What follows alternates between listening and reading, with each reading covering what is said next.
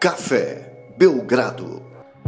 Amigo do Café Belgrado, mais um episódio do podcast Café Belgrado, muito próximo do dia 25 de março, quando acontece, quando termina o prazo de trocas na NBA.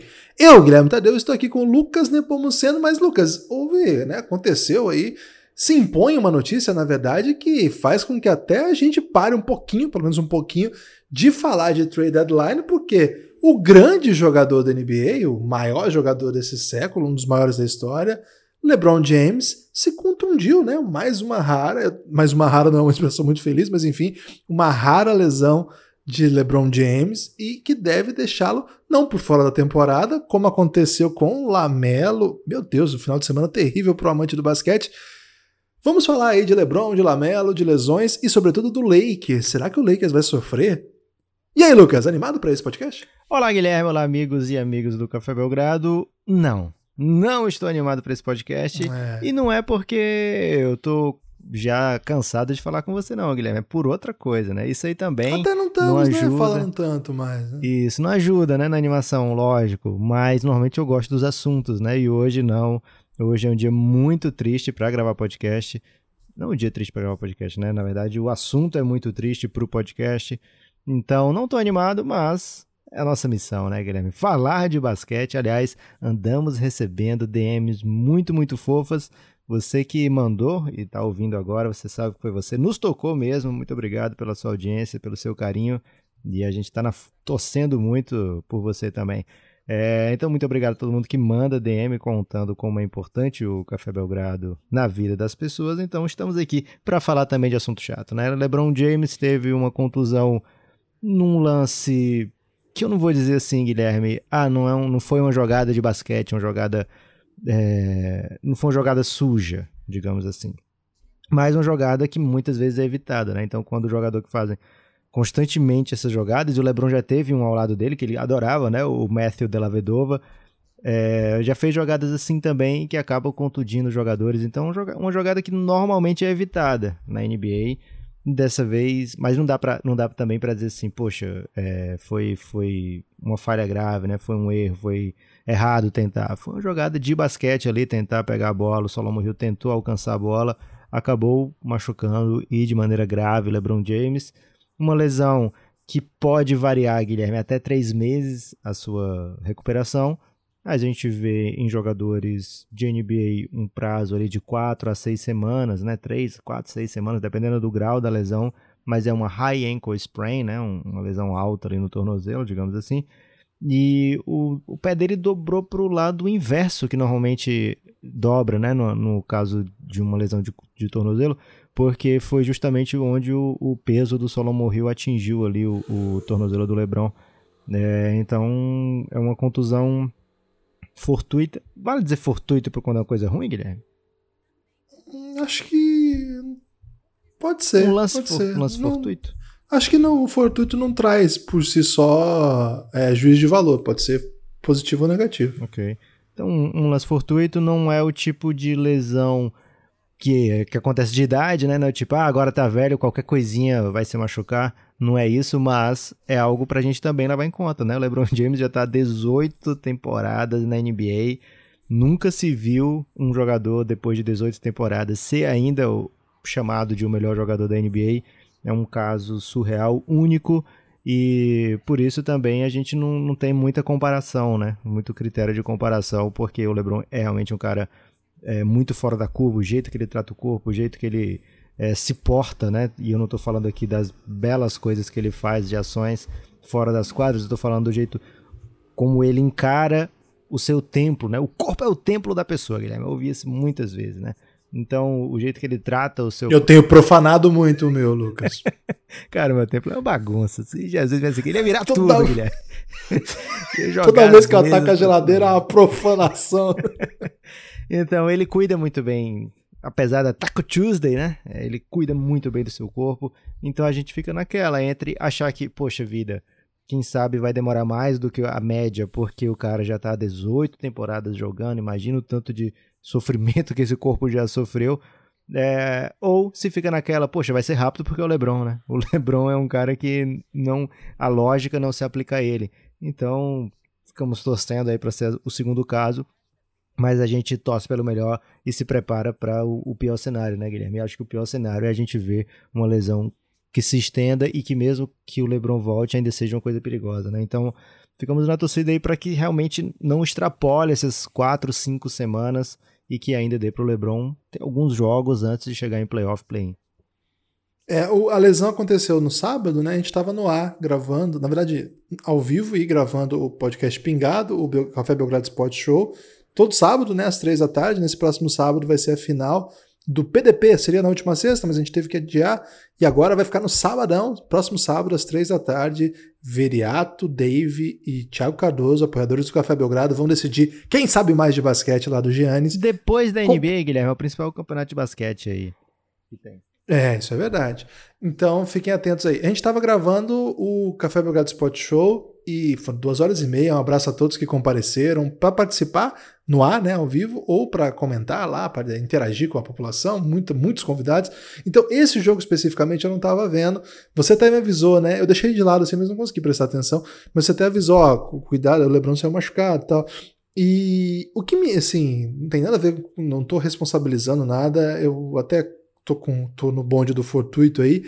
É, mas uma coisa eu tenho notado no Hawks, Lucas, que vem de oito vitórias consecutivas, né? Uma das, maiores, uma das coisas mais improváveis do momento na NBA acontecendo, é que o time tá jogando numa intensidade de playoff. É, nas últimas rodadas já tenho notado isso.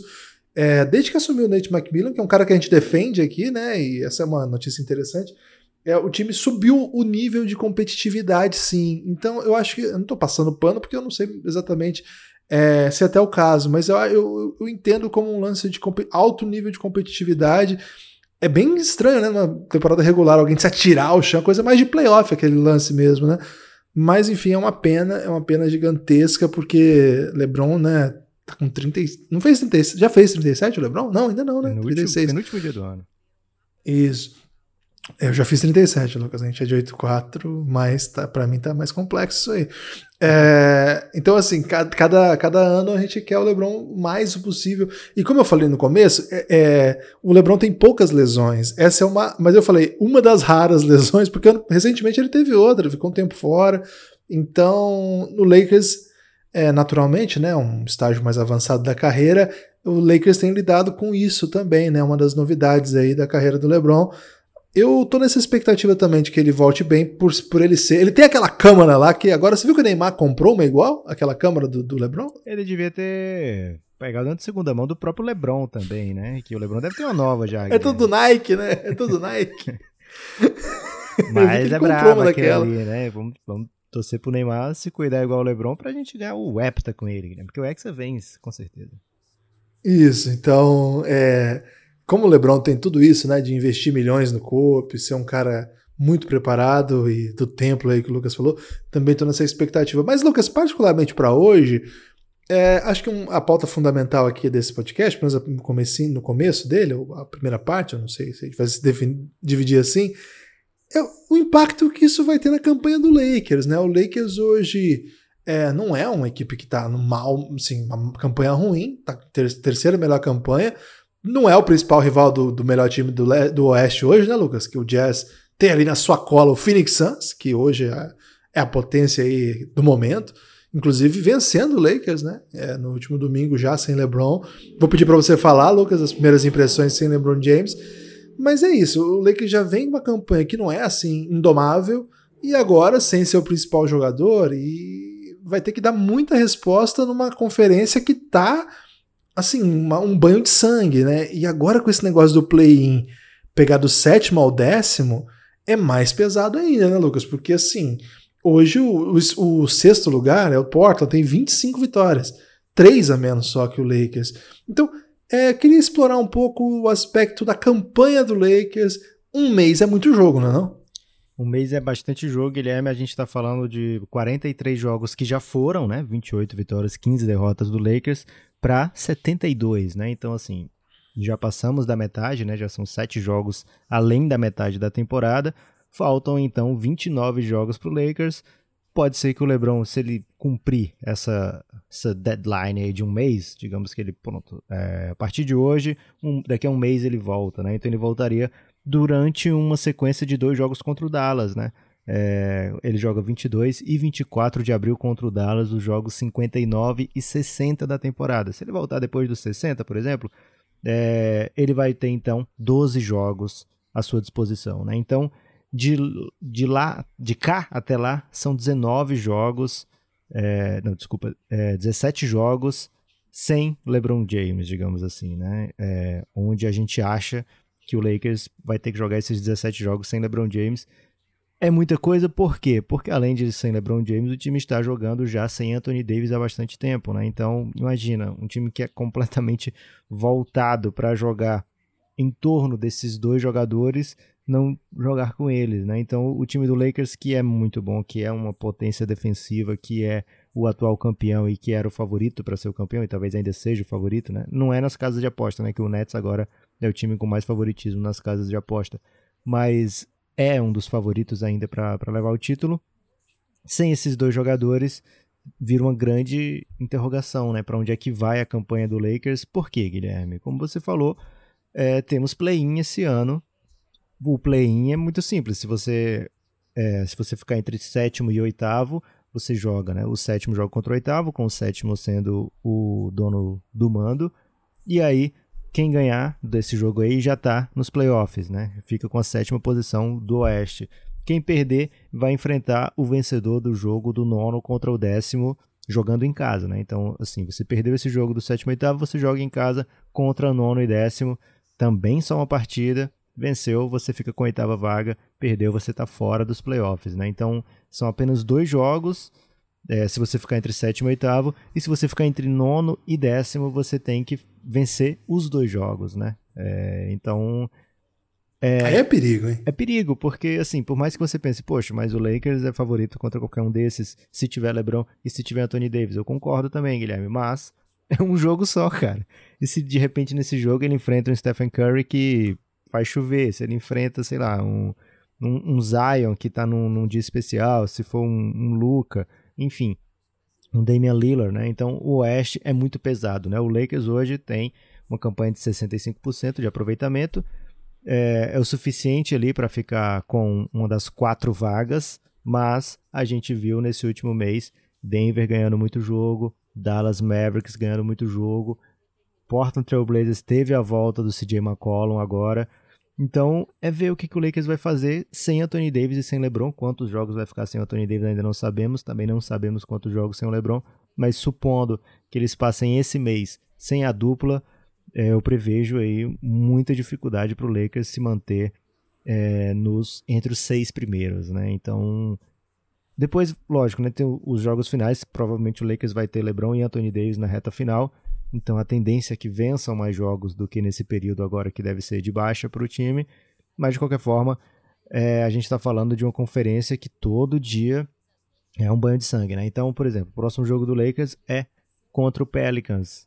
Não é um time que vence sempre, mas é um time que nesse momento é tem, mais, tem mais talento para botar em quadra do que o Lakers, né? Depois é. vai pegar o Philadelphia da seu Embiid, mas o Philadelphia mesmo sem Embiid tem tido a melhor defesa. Olha que impressionante, né, Guilherme? Tem tido ainda a melhor defesa da NBA, mesmo sem Embiid nesses jogos sem Embiid, né? Então é um time muito duro de ser vencido.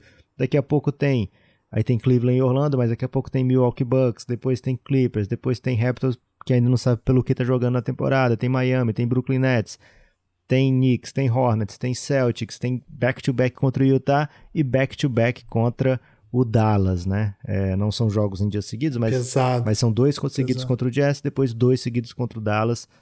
Cara, o Lakers não vai ser favorito aqui em pelo menos 70% desses jogos, né? Então, se desses 19 jogos é, o time perder, sei lá, 13, a gente vai ver essa campanha que hoje é de 28-15, a gente vai ver uma campanha de 24, ou oh, desculpa, 34 29, 28, né? Então já é uma campanha muito mais próxima dos 50%. É uma campanha, é um aproveitamento que a gente vê ali o Dallas tendo hoje, o San Antonio tendo hoje, o Golden State tendo hoje, algo perto ali dos 50%. Então, se os times que estão é, próximos ao Lakers já, né? Clippers, Nuggets e Blazers continuarem vencendo na mesma toada atual, é, e San Antonio, Dallas e Golden State que vem logo atrás também continuarem nessa toada atual, é, pro, é possível, é provável que a gente veja um Lakers voltando com LeBron e Anthony Davis numa briga, numa corrida pelo playoff, né? Pela última vaga ali de playoff. Porque, cara, dificilmente Utah, Phoenix, Clippers, Nuggets e Blazers eu vou colocar aqui, porque o Lila tá jogando no nível de para ser um dos nomes para MVP. Vai ter teve agora a volta do CJ McCollum, então é difícil a gente imaginar que esses cinco times não estejam à frente do Lakers quando o LeBron voltar, se realmente o prazo foi esse de 19 jogos. Então, do, das duas, uma, Guilherme, ou o Lakers aprende a jogar sem LeBron, sem Anthony Davis e consegue ali jogar algo em torno dos 50%, né? Perder uma, ganhar uma, perder uma, ganhar uma, seria algo assim surreal para esse time, no bom sentido. Mas o mais provável é que a gente veja uma emoção que o Lakers não estava esperando ter, Guilherme, que é de uma corrida lá por uma das últimas vagas. Imagina você ter a melhor campanha da NBA, é, ficar tranquilo, poxa, tô passando em primeiro lugar do Oeste, tranquilaço. De repente, no primeiro round, o adversário é o Lakers. Olha que beleza, hein? É, o Jazz não merece essa, não. Ou o Suns, né? O, o Suns, claro. O, o Suns talvez mereça, hein, Lucas? Que o, o... Não, o Suns não merece, mas você talvez mereça, então. O, melhorou? O, você falou aí, é, o play-in é complicado, que é um jogo, né? O ano passado o Blazers pegou o Lakers e ganhou o primeiro jogo, né? Mas ah, por sorte do Lakers não era o play-in, era a primeira rodada dos playoffs. É bem intrigante mesmo, né? O atual cenário. Ô Lucas, se você não falou do Doncic aí nessa sequência aí de vários caras que estão jogando muito, é, ontem contra o Blazers, inclusive, que tá jogando, que tá muito bem, ele meteu 8 de 9 de 3 pontos, que tem sido um calcanhar de Aquiles aí da carreira dele da NBA pelo menos, 8 de 9 de 3 pontos. O Luca com chute para, para a NBA, hein? assim, ele tem chute, mas é que como ele joga num volume muito alto, e muitas vezes chutes muito Sim. complicados, assim, é, o, o, aproveitamento sempre fica ali na casa dos 30 e tantos. Mas começa a matar essas bolas igual ontem, ficou, o Blazers tomou de 30 no terceiro quarto, nem tinha o que fazer mais. Então é mais um aí para o Lakers ficar ligeiro.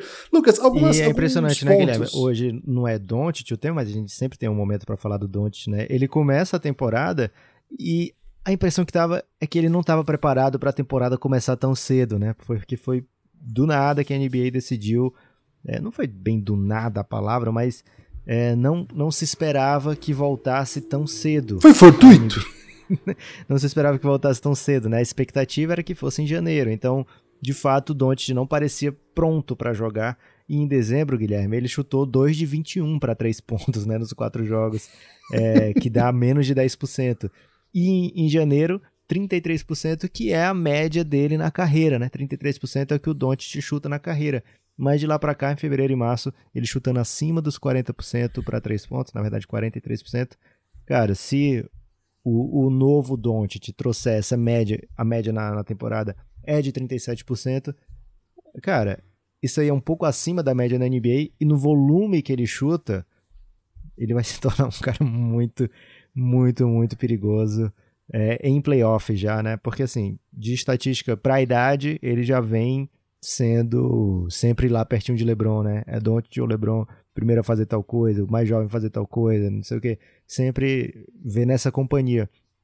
Agora, em playoff, é onde ele ainda tem que, que começar a passar de fase, etc. Esse novo Luca, cara, só faz a gente imaginar que a gente vai renovar a nossa série sobre Luca Doncic, né? The Next Dance. Provavelmente vai ter muitos capítulos no futuro ainda. Fica o convite então para apoiar o Café Belgrado, cafébelgrado.com.br. A partir de R$ reais você tem acesso a todos os podcasts que a gente produz, é uma infinidade de séries. Entra aí no cafébelgrado.com.br que você vai ver melhor, né, o que você vai ter acesso ou você pode vir para o nosso grupo no Telegram, o nosso grupo para apoiadores, né? O apoio insider dá acesso, 20 reais mensais. O fundamental, assim, na verdade, é que você ajuda o Café Belgrado a existir, né? Um projeto de financiamento coletivo para que a gente consiga continuar tocando esse projeto, ou um dos projetos que mais crescem no Brasil, Lucas, porque agora nós estamos no TikTok. É, cafébelgrado.com.br. Fiquem atentos aí. Lucas, é, um, algumas coisas sobre o Lakers, né? Me intriga, assim, o, o, Lakers não joga bem esse ano. o Lakers defende muito bem. É, você falou que o, o, Sixers né, tem a melhor defesa. No, no, def, no, defensive rating lá, o Lakers tem primeiro, o Sixers em segundo. Pouquíssima diferença. É, é impressionante a capacidade desse time dominar é, os seus adversários pela força mesmo, ele se impõe em jogo. O Frank Vogel é um baita técnico defensivo, já mostrou um pouco disso ano passado e nos playoffs mostrou muito disso. E agora volta para uma temporada bem interessante nesse aspecto.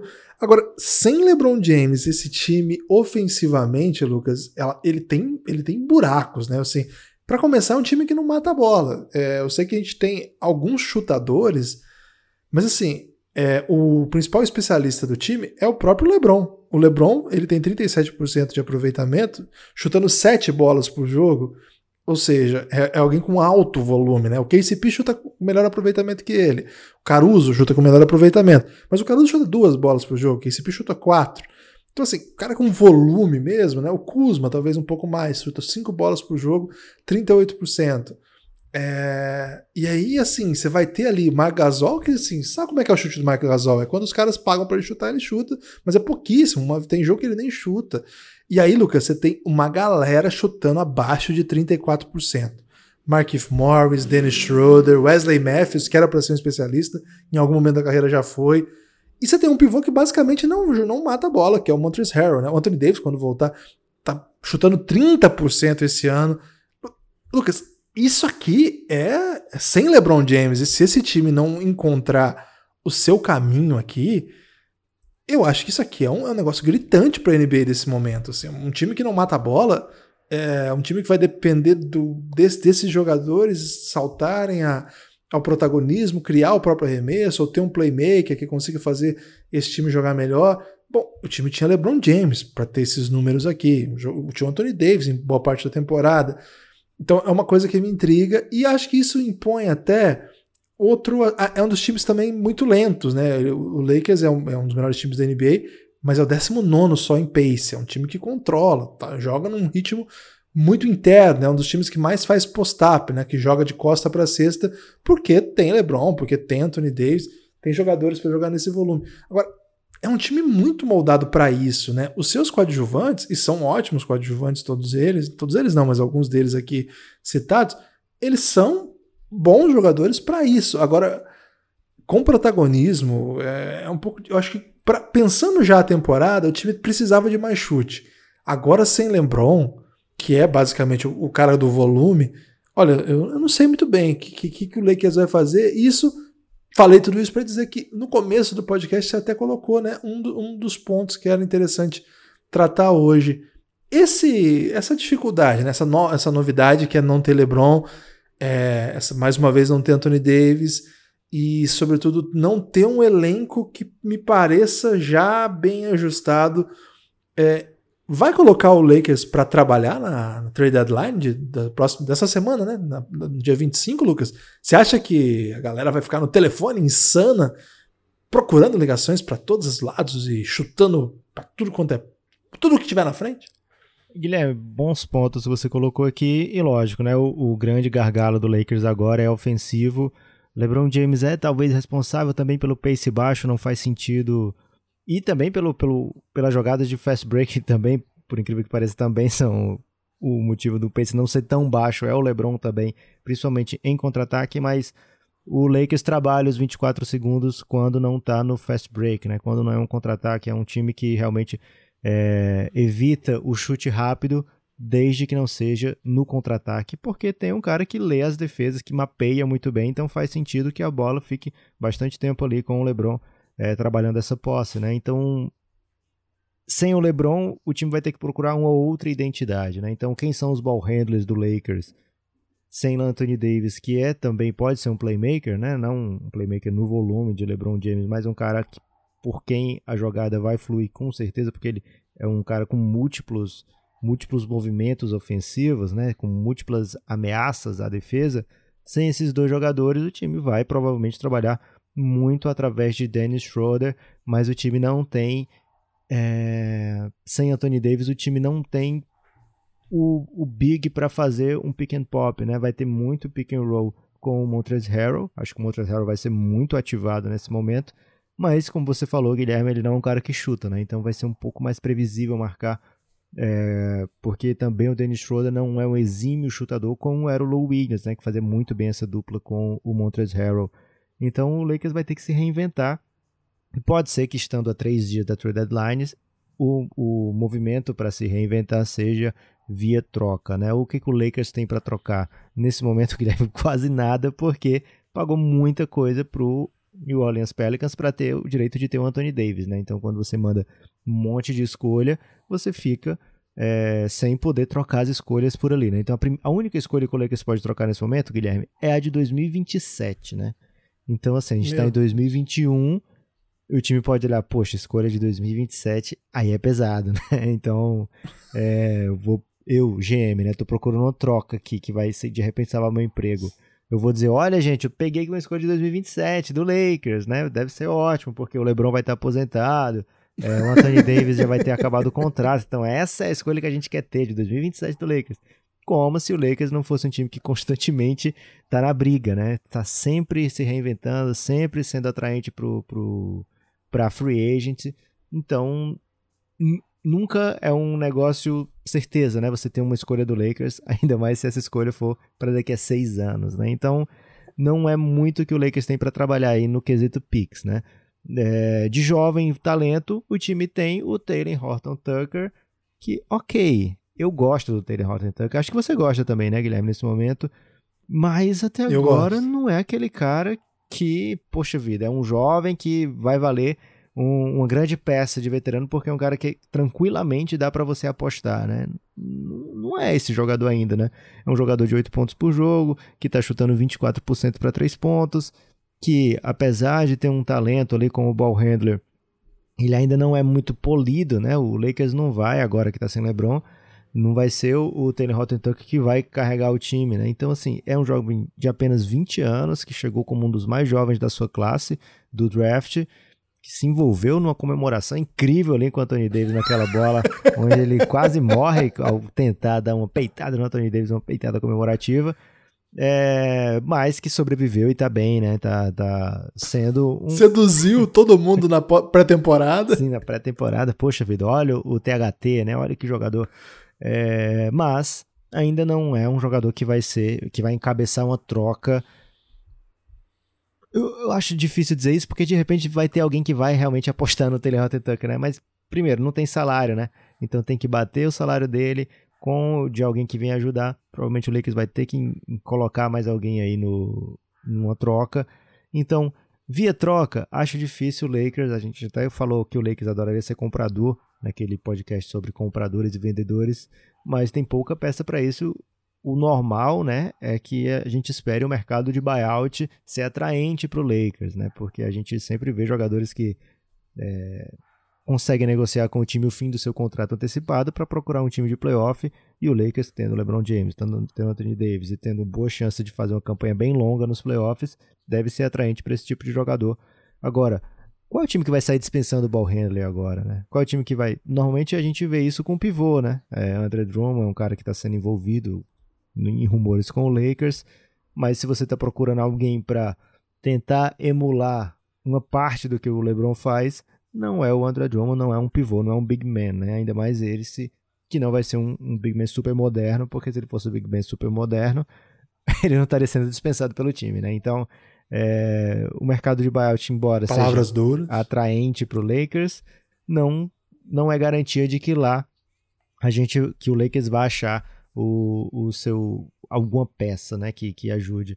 Então fica aí a expectativa de ver se o Lakers envolve o Caruso numa troca, se ver se envolve o Horton Tucker numa troca, e o salário que eles poderiam negociar é o do KCP, porque é um salário bom, um salário grande e que, que costuma hum. trazer jogador, precisa bater o salário, né? Então você vai conseguir um jogador também com salário bom e... Trazer dinheiro pro Rich Paul traz também, né? Isso, mas assim, o KCP ele não é esse jogador que o Lakers precisa nesse momento, sem LeBron e Anthony Davis, mas ele provou na bolha que ele é exatamente o que o Lakers precisa quando tem LeBron e Anthony Davis, né? É, então exatamente. fica esse, esse, paradoxo aí, né? Se é um dilema? Um super dilema, né, Guilherme?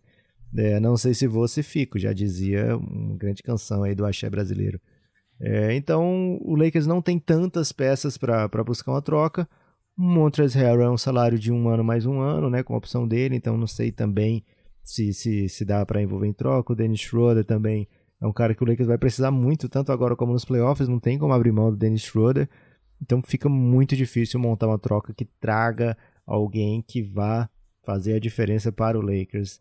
Mas a gente sempre vê contabilidade criativa, né, Guilherme? Então dá para dá o torcedor do Lakers ficar pelo menos na expectativa, né? De que o time vá se mover nessa trade deadline, porque precisa, né? O Lakers precisa de peças ofensivas. Ou a gente vai ver uma explosão de alguém interna, Kyle Kuzma, Dennis Schroeder, Montrezl Harrell, o próprio THT, né? São as esperanças aí do, da torcida Caruso, do Lakers. Caro show.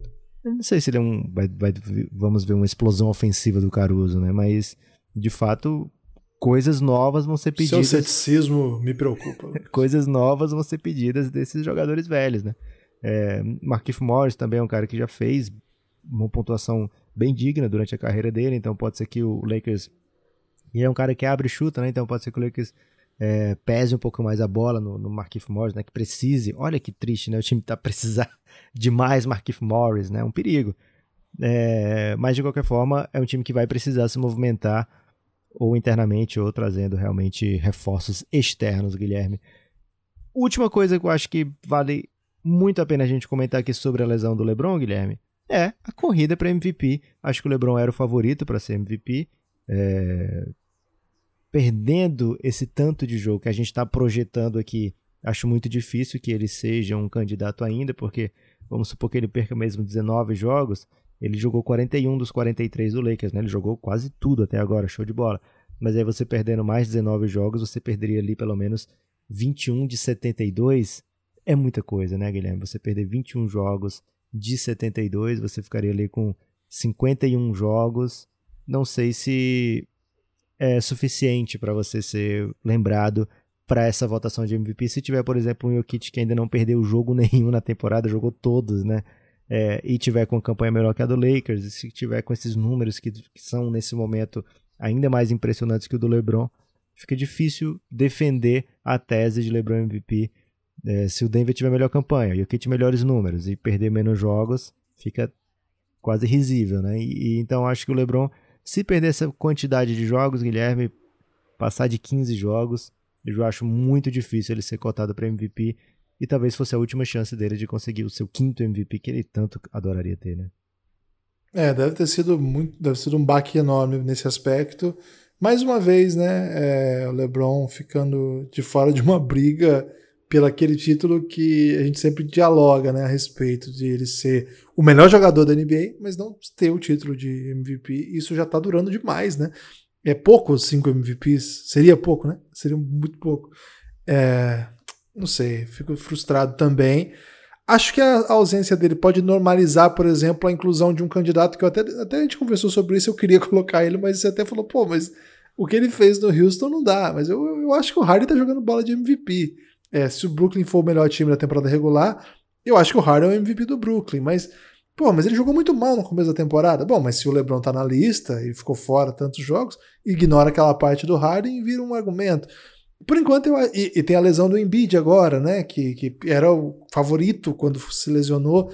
É, você pode contar para as pessoas aí, Lucas, a ousadia que você fez lá na KTO a respeito dessa, desse prêmio? Então, assim que o, o Embiid se machucou, eu pensei, poxa, é, o LeBron acho que vai ser o favorito para ser MVP, mas o Jokic tá com números tão incríveis e as odds são tão atraentes que eu vou fazer uma fezinha aqui. Guilherme, quando tem valor quebrado lá no, no, na casa de aposta, eu fico muito tentado a arredondar, né? Então tava quebrado 1,40 e eu é, apostei não 1,40, né? Eu pego esse 1,40 junto com mais algumas dezenas de reais e com 10 e faço essa aposta para arredondar, né? Então era uma odd muito boa naquele momento, 6 e alguma coisa para ser MVP, acho que 7.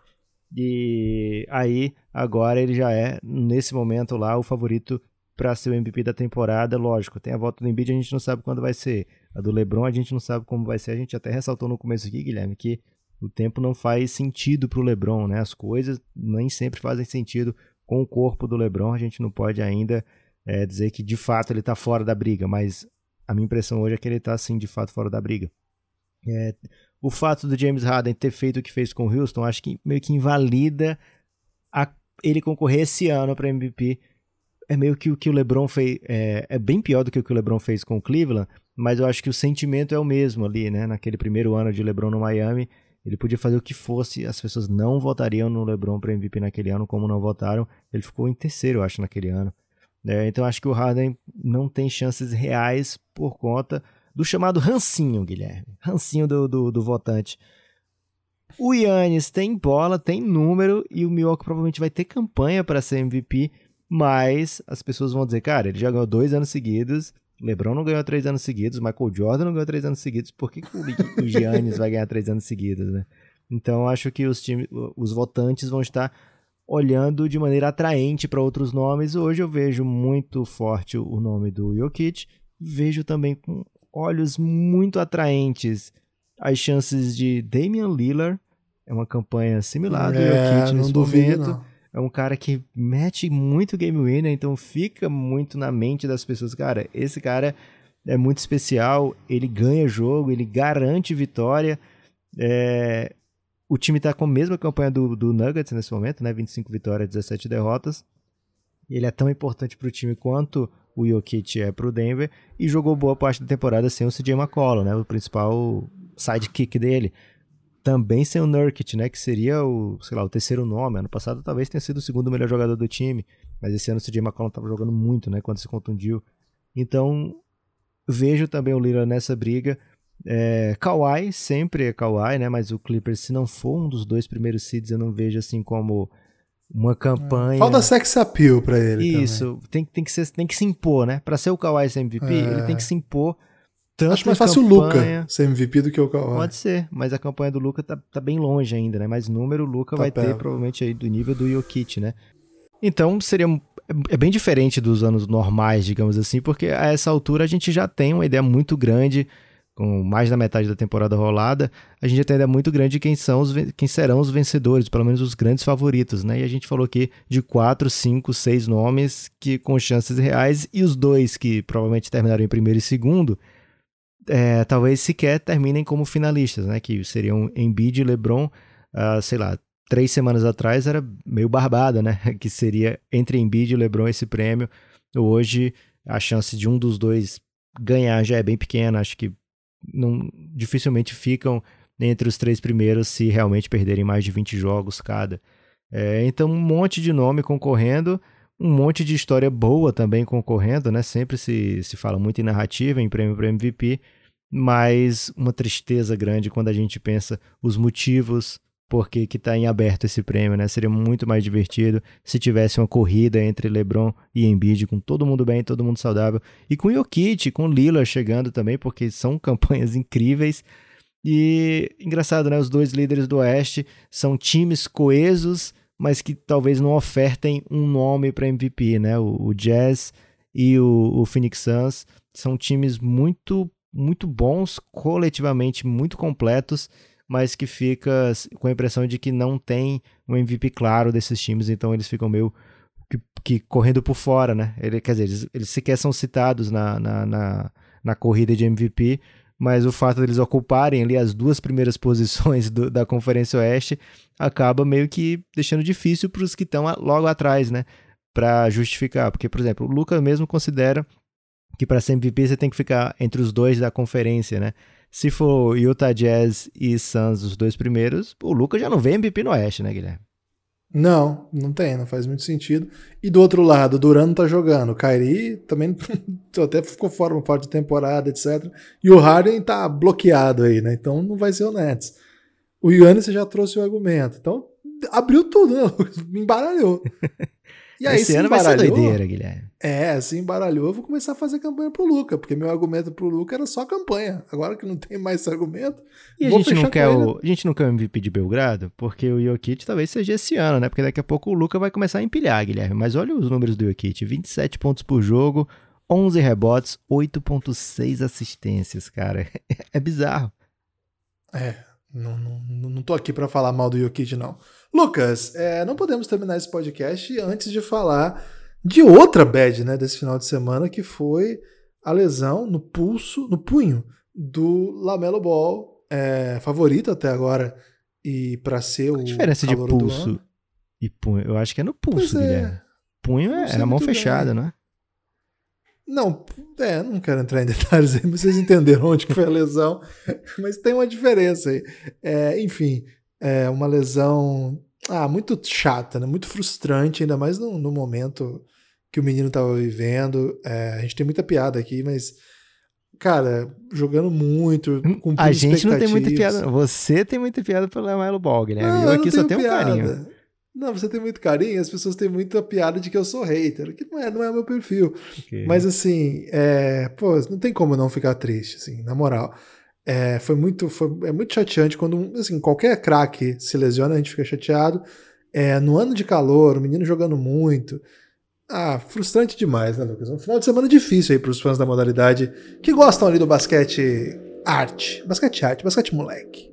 É verdade, Guilherme, era uma temporada de confirmação, porque, cara, muita gente duvidou de Lamelo Ball, né? Assim, poxa, é só hype, é um jogador que as pessoas falam porque é da família que tá, porque o pai fala muito, e a gente viu em quadra que não, né? A gente viu em quadra um cara muito capaz de ser o principal ball handler de um time por anos e anos e anos, né? No primeiro ano ele tá fazendo isso, poxa. Então é para esperar que a carreira seja muito, muito promissora, né? Que a gente espera que a carreira seja incrível do Lamelo pelo que ele fez nessa sua primeira temporada. O grande o grande gargalo, né, né, a grande preocupação era o chute e ele já chega chutando acima de 37%, o que é acima da média da NBA, né? Então, se a principal preocupação com o jogo do menino era uma coisa que ele está fazendo acima da média geral da NBA, então a expectativa é de que ele realmente encontre o seu lugar e que seja um lugar de muito destaque. Sua pontuação, 16 pontos por jogo, eu não esperava. Eu esperava isso de 6 assistências para cima, realmente, porque é o estilo de jogo dele. É, esperava até mais turnovers, esperava um, um, Lamelo muito agressivo né, na busca pelo, pela jogada mais plástica, pela jogada do, pelo maior highlight. E a gente vê alguns erros dele nesse aspecto, mas de maneira geral, um cara que contribuiu muito, muito pro time dele. Tinha gente, Guilherme, que eu não vou falar quem é, porque eu acho deselegante falar isso, mas gente com podcast de basquete aí, né? Um podcast mais ouvido do Brasil, que falava coisa do tipo: ah, ele vai ser aquele cara com muito highlight, mas que você vai ver e não tá ajudando o time a vencer, né? É, e apesar de conversar com essas pessoas diariamente aí, que falam esse tipo de, de doideira, eu só tenho a dizer que, poxa, que bom que o Lamelo conseguiu é, dar um um cala-boca nessas pessoas tão agressivas, Guilherme. Ele conseguiu realmente enternecer, conquistar muita gente que tinha coração fechado para ele, porque é um, um, estilo de basquete, como você falou muito bem, né, Guilherme? Moleque, diferenciado, é um cara que, poxa, vê o jogo diferente, né? É um cara que faz coisas que a gente não está acostumado. E a gente fica muito triste que tenha acontecido dessa maneira o fim da, da temporada dele. A gente vê outros novatos crescendo nesse momento e fica aí em aberto também. Ele não volta mais, né? Então ele vai ter esse número de 41 jogos aí até o fim da temporada. Passou da metade, ok. Mas ainda assim, se a gente encontrar outros novatos com números similares, as pessoas vão começar a dizer, poxa, mas o Anthony Edwards jogou 60 e poucos jogos, né? Então por que, que ele não é o novato do ano? O Anthony Edwards esses dias, Guilherme, deu uma vitória incrível do Minnesota em cima do Phoenix Suns fazendo mais de 40 pontos no jogo, me irritou muito, muito o Anthony Edwards. É, então a gente vê alguns novatos aí começando a crescer nesse momento da temporada. É, o Anthony Edwards nesse momento tem 17 pontos de média, quase. 4 rebotes, 2 assistências e meia. Lógico, né? A campanha do Timberwolves é ridícula. É, a gente vê a produção por minuto dele comparado com a do Lamelo. É, é não dá para comparar nesse momento mas ainda assim ele vai ter um montão de jogos a mais, então acho que ficou em aberto também essa disputa pelo novato do ano.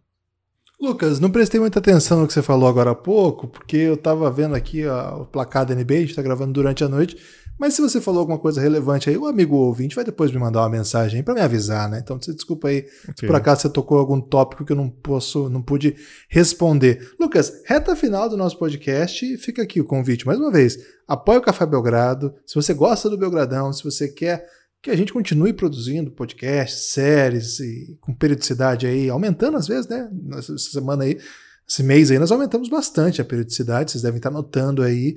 É, o Elástico está sendo atualizado, o Pingado certamente está sendo atualizado, vai ter agora final no sábado do Belgradão Sport Show. Estamos no TikTok, que doideira. Estamos na Twitch, estamos no YouTube, no Instagram, no Twitter. E tamo, temos nosso canal no Telegram também. Então. Guilherme, como é que tá a freira? Como é que tá a freira? Que você falou que tá tendo jogo agora. A freira tá sendo notícia essa semana? A freira, ela, inclusive, ela fez lá uma análise de que o adversário matava muita bola de três e, chute, e tinha um, muito, um ótimo aproveitamento próximo à sexta e que ela ia fazer uma oração para que eles não tivessem. e deu certo, né? É, isso aí. Os jesuítas, Lucas, eles são poderosos. É... Ô, Lucas, é, antes de encerrar o podcast, eu vou pedir para que você diga aí. É... Falta três dias para a nossa trade deadline.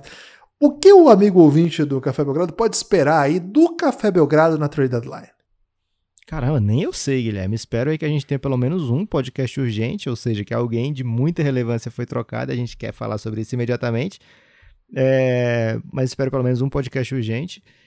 Mas tem que ter motivo para isso, né? A gente vai fazer podcast urgente se tiver troca do Taylor Horton Tucker por alguém peba, né? É, mas eu adoraria ver também, por exemplo, um Rick Rubio trocado, porque o cara tá no Minnesota e o que ele fez pelo Phoenix Suns é, foi algo muito importante ali, naquela, principalmente no período da bolha.